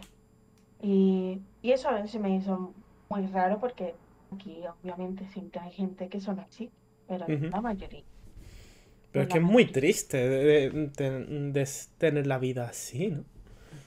A ver, son éticas y supongo que será cosa de cultura y de que te enseñen así desde pequeño, como por ejemplo la fama que tienen los japoneses o los chinos, en general los asiáticos, de que el prim- desde el principio ya estás tú súper dedicado, súper 100% a los estudios y luego 100% al trabajo y no existe otra cosa prácticamente. De hecho, yo mismo lo veo, yo tengo, ahora mismo estoy dando clases de piano en una academia y mis alumnos japoneses y los chinos son de 10, pero que tú les dices que tienen un error y, vamos, se llevan las manos a la cabeza, ¿cómo puede ser? No sé qué, y, y- y lo arreglan, vamos, a cabezazos si hace falta. Pero yo creo que, no sé si es por cultura, si es por predisposición. Yo creo que en Inglaterra es una falta de, de educación. Empezó porque se les ha quitado mucho poder a, a los maestros y a los profesores. Eh, además de, de que ha habido una falta de, de educación desde casa, porque ha pasado así, la gente trabaja muchísimo allí, no ven a sus hijos, no tienen el tiempo para educarlos en condiciones, ni el interés, porque si tienes interés lo puedes hacer perfectamente, si ujú, trabajas, pero como que pasan un poco porque creen que no es importante. Y, llegan al colegio y son muy difíciles de, de llevar. em, y después le han quitado todo el poder a, a los profesores de castigarlos, de regañarlos, de, de educarlos de una forma que saben que hay conse- consecuencias por las cosas que hacen.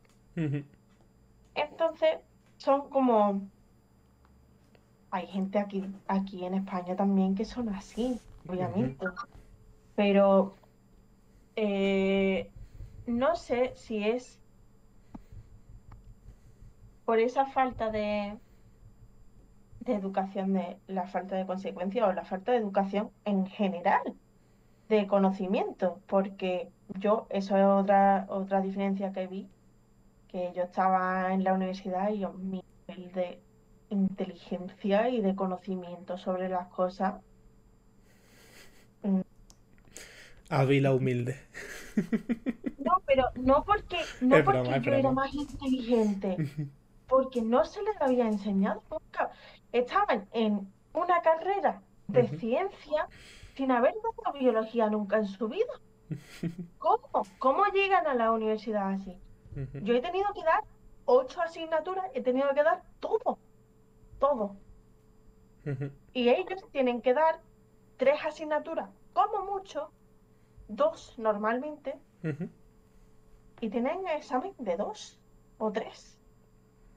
Pues entonces, Cuando tú piensas que nosotros estamos dos años seguidos de tener que aprobarlos todos, de después que yo tuve la suerte de no tener que hacer selectividad, pero, pero vamos, que la gente que tiene que hacer selectividad mm, o lo da todo en ese momento, te va a tomar por culo, te olvidas. Te tienes que mm, acostumbrar a la idea de que no vas a tener, no vas a poder hacer tu carrera. Pues ellos solo te, y eso es con seis, ocho asignaturas. Ahora, con, con dos, yo creo que lo podrías llevar tú perfectamente, ¿no? Eh, y encima los dos son más generales, eh, vamos, de, no son cosas difíciles, son cosas normalitas y el nivel de, de los conocimientos que les han dado en las clases, por ejemplo, de, de bachillerato, de lo que es bachillerato ahí, no no es, no es mucho. Tú, si has dado algo básico de, por ejemplo, biología, eh, sabes, sabes leyes de Mendel, por ejemplo, que son de genética. Y todo el mundo, más o menos, si Bueno, has dado algo de no vamos a ciencia, hacer una encuesta en el chat por, a ver, por no te quedar digo, mal. si has dado clases y has tenido profesor o profesora en condiciones, pues algo sabes. Sí, digamos que está en el temario, sí. Eh, lo mismo con química, lo mismo con física, lo mismo con, con todo. Eh, pero había gente que eso, eso fue el primer el problema de, de mi carrera. En primero era enseñar desde cero a la ciencia, porque había gente que habían entrado sin haber dado química nunca en su vida, había gente que entraba porque solo puedes elegir uno de, de los dos. Ah, Entonces, ¿cómo, cómo pueden esperar que la gente se sepa las cosas al entrar en una carrera sin poder hacerlas antes, sin poder dar las clases antes? Eh, es un fallo de- del sistema educativo de ahí enorme, pero Bastante, vaya. nota muchísimo. Y los profesores en primero de carrera tenían que dar la ciencia de cero. Eh, Mm. yo me tiré el primer año diciendo, ¿esto qué es? Y lo he dado con 16 años, si lo di en cuarto de la ESO. Eh, y, y yo esperando que, se, que iba a ser súper difícil la universidad y como que como me tiré, mm, que también he teni- he tenido mi- mis asignaturas que han sido más difíciles y eso, pero Sí, como en todos lados. sí, los de ciencia eran muy, muy básicos, Ujú. primero y, y en segundo también. Eh, por, por eso, porque la gente no tenía el nivel que podían empezar desde- sabiendo que la gente tenía un con- conocimiento general de, de esa asignatura. No podían eh, pensar eso. Y entonces, cuando estabas allí en Inglaterra, ¿qué es lo que más de menos echabas de, de España? Que tú digas algo tipo, yo qué sé, la paella o echo de menos los jueves de caña en mi pueblo. Yo qué sé. Eh, la, a ver, la cultura y una, una parte grande de, de la cultura en la comida aquí. Mm. Eh, la forma de socializar eh, muchas veces es alrededor de comer.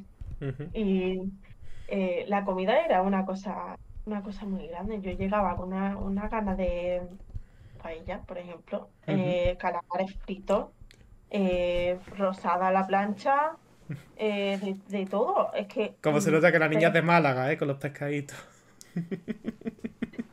pero también porque ahí la comida, la comida inglesa, la gente dice, "Eh, eso está muy malo. A ver, no está malo porque, malo. Ujú. O sea, hay cosas, hay cosas que a mí me gustan mucho, pero eh, es muy básico eh, y es todo lo mismo en todos lados. No hay diferencia y, y pescado te olvidas, te olvidas. Pescado. Si no es frito, si no es frito con patatas fritas, eso sí, eso es. Pero es verdad que los ingleses por lo general tienen muy mala fama en la cocina, ¿eh? De que toda la comida está sosa, que todo es como muy... No sé, como muy monótono. En plan, que los platos son todos prácticamente de lo mismo. O puré, o vegetales, o poco más. Sí, eso sí, las verduras en Inglaterra sí se comen, aquí es que no se comen. Tú vas a cualquier restaurante y no te dan verduras. Así que eso sí, sí comía más. Em, pero es verdad que la comida lo echaba mucho de menos, pero mucho era las personas, la forma de vivir, la, mm, la tranquilidad que tenemos aquí, que no nos damos cuenta tampoco de eh, nuestro, nuestro paso de, de vida es muy, muy, muy, muy tranquilo. Ahí es todo rápido, todo, mm, tenemos que hacer esto, tenemos que hacer eso, no sé qué, y, y cuando tú estás acostumbrada a que, a lo mejor mañana lo hago, o bueno, Bueno, ya veremos, eso no se lo puedes decir a un estudiante de bachillerato, ¿eh? Pero sí, también se sí. puede hacer, también se puede hacer, que hay, eh, hay como, en Inglaterra es como la broma de, en, en España es, bueno, mañana, mañana, mañana, Mm. patanas, mañana, pues ahí no es así, ahí es ahora o nada. O... Y, y en lo que he dicho del el trabajo, ahí trabajan muchísimo en lo que hacen, o no, eh, o gente que trabaja mucho y, o gente que no trabajan Directamente. y piden beneficios y le pagan más de la gente que trabaja, por eso no hay gente que trabaja, Mm, y mucho, mucho, mucho dinero. Eh, el gobierno te da mucho dinero en Inglaterra, por eso todos los, eh,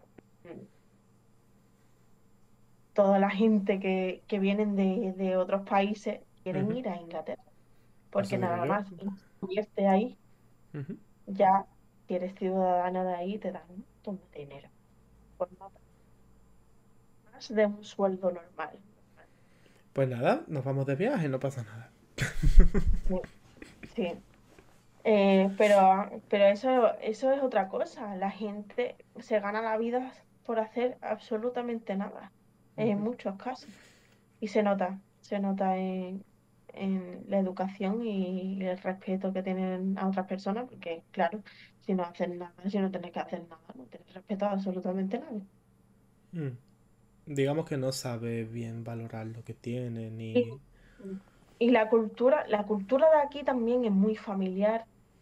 Ujú, Por ejemplo, es todo en familia. Aquí Aquí, bueno, me voy a ver mi abuela, bueno, voy, voy a, vamos a hacer bar- barbacoa en, en mi casa y no sé qué, es todo de familia. Es muy normal, es muy normal ser del mismo pueblo y, bueno, como mucho te vas al pueblo de al lado, que no te, no te vas muy lejos, que poquito a poco la gente se está yendo más lejos, obviamente. Mm, con cómo va la vida ahora mismo, pues se, va- se están yendo más lejos, pero... em, Ahí no es así. Ahí la casa de los padres y los hijos no van a ver los abuelos, no tienen mucho que ver, viven lejos, se han mudado no sé dónde porque uno tiene un trabajo de no sé qué. Al final es muy frío y los niños están en el cole hasta las 5 de la tarde, que al salir del de- del colegio es de noche, yo, yo flipaba con eso. Yo volviendo de la universidad, que vamos en Ingla- Inglaterra a las 5 o las 6 ya es de noche, ujú, que no sé si ya es de noche. ujú. Más en invierno a las 4. Eh, Bien. y los niños saliendo solos, y no, no estoy hablando de 12 años para arriba, estoy hablando de unos siete, ocho añitos, Ujú, saliendo de noche del colegio, que llevan ahí todo el día, que han comido ahí, que han mm, casi cenado ahí, vamos, eh, eh, y se van a su casa solitos porque el padre o, o la madre no han llegado todavía, que no pueden ir a recogerlos. Es que es muy triste. ¿Y qué hacen? Llegan, llegan a la casa, eh, los padres agotados totalmente eh, que no se han visto en todo el día y lo último que van a hacer es ponerse a educar al niño o, o le van a poner la comida, ponerle la tele y poco. ujú. Que- que no. Y los Pues niños no han tenido nada que ver con su familia en todo el día y lo van a tener que ver mañana. Y los fines de semana son para actividades. Es que Sí, que no eh, hay pasan tanto tiempo en familia, por así decirlo, ¿no? Porque aquí, por ejemplo, te vas del cole y llegas y tu, tu madre o tu padre lo que hacía lo normal es que te haya hecho de comer Ujú. y, y Bueno, que eso es lo que terminan los coles a las 2, vamos, los colegios públicos, que hay muchos privados ya cada vez más que están terminando a las 5 de la tarde también, están tomando esos modelos Claro, que, que vamos, claro. a mí no me Yo tengo, gustan yo nada, tengo pero... alumnos, yo tengo alumnos que soy, soy maestra de inglés, Ujú, bien, que no lo he dicho al principio, pero me ha- se me ha pasado.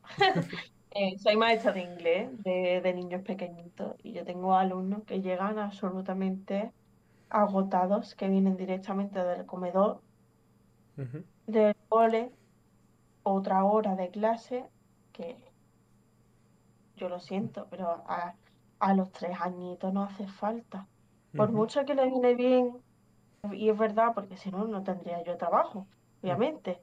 Le viene muy bien empezar de pequeñito a hablar inglés, tener clase de inglés, de acostumbrarse a de que eso va a ser parte de su vida, eh, porque hace falta tener, tener inglés si puedes, eh, tenerlo ahí presente en tu vida. Pero yo no sé si yo como madre llevaría a mi hija media dormida a una clase a las 6 de la tarde, porque hay todo el día en el cole también. No sé. Sí, es complicado. También habrá que verse también en esa piel, de ver la situación de cada familia y tal, pero ya si es algo generalizado sí que pasa a ser directamente un problema de la sociedad. Pero bueno. Eh... un problema porque, porque al final eh, aquí en España necesitas inglés para llegar a ningún... para tener una carrera necesitas inglés. Bueno, por lo menos en, Andalucía necesitas un B1. sí. Inglés. sí, no, no te dan título directamente, por lo menos para la universidad. Otra cosa es que te metas a lo mejor en un ciclo, que ya no sé yo si en los ciclos también necesitas en los idiomas o no, ya no estoy seguro.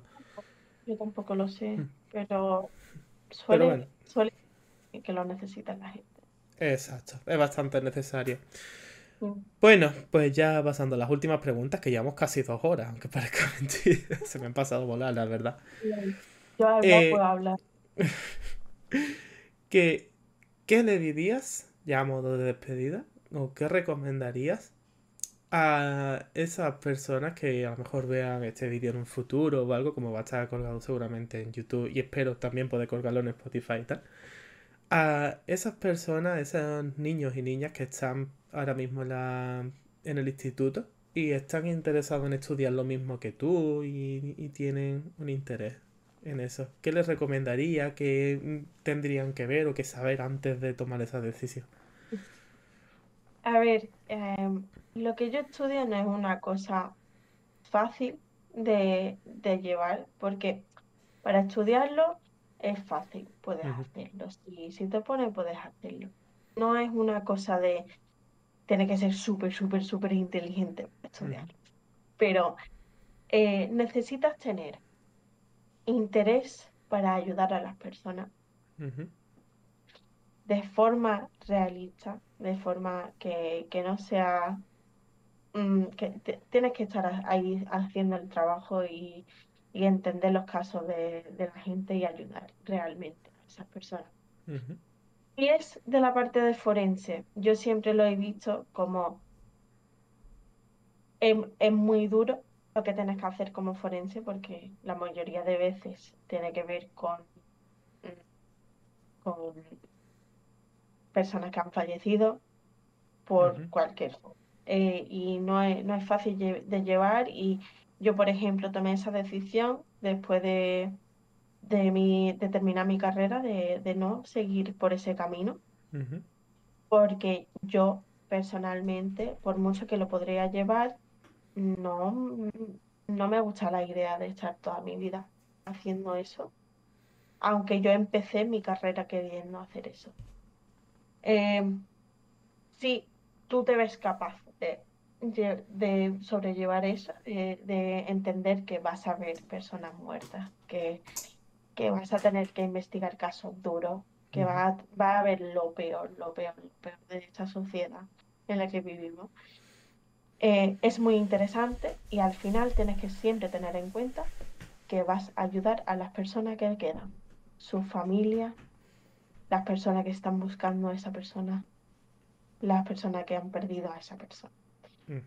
Eh, o los que han sido afectados por cualquier delito que ha cometido alguien, no tiene que, no tiene que morir nadie. Un, robo, por ejemplo, te puede afectar la vida muchísimo, te puede quitar todo lo que tienes en tu vida. Y al final esas personas, mm, pues yo creo que deben tener justicia y un poquito de eh, explicación de por qué esa persona ha hecho eso, esa familia y esas personas. Entonces, es ayudar eh, llegar a ese punto de, tener las personas que han, que han cometido un delito, de, de tener, saber sus consecuencias y, y responder a lo que han hecho, pero también ayudar a las personas que quedan, que les ha afectado ese delito, de, de entenderlo un poco más y tener respuestas. Hmm, Qué durillo, vaya. Sí. Pero, y, y de, por ejemplo, de parte de mi, de mi máster, que, que no es por ese camino, ¿no? No es tan, no es tan duro de esa forma de tener que ver personas muertas, que no es así, pero también es duro porque está, está tratando con personas que tienen muchas dificultades en la vida y han- siempre digo, hay algo que ha llevado a esa persona a, a actuar como han actuado. y tienes que entender eso y, y yo creo que es lo mejor que puedo hacer, ayudar a personas. Da igual lo que hagas, da igual qué carrera hagas, pero siempre tener en cuenta otras personas y, e intentar ayudar de una forma u otra. Qué bonito. Bueno, muy bien. Pues eh, con, con esto vamos a, cerrar ya el podcast de hoy. Espero que, que te lo hayas pasado bien, que hayas estado más tranquila ya. Se te ha visto muy suelta en realidad. Y nada, muchas gracias a todos los que habéis estado también por aquí, que os habéis pasado, todos los que habéis hablado también. Que, que bueno, ya, ya te iré pasando yo a ti los comentarios que han soltado por aquí tus amigos. Muchas gracias y ya pues lo haremos otra vez. Sí, porque de hecho nos han quedado algunos temas todavía en el tintero, ¿eh? hemos eh, yo lo he dicho, yo puedo, yo puedo hablar por Inglaterra y por España. Así que Habla por dos. Que si se hará otra vez, yo me lo he pasado muy bien. Gracias. Pues nada, gracias a ti por venir. Así que nada, dicho esto, nos vemos en el próximo podcast, que seguramente será con, con un experto en ciberseguridad que está por aquí por el chat, dando guerra. Sí. Y, y nada, nos vemos en la próxima. Bye.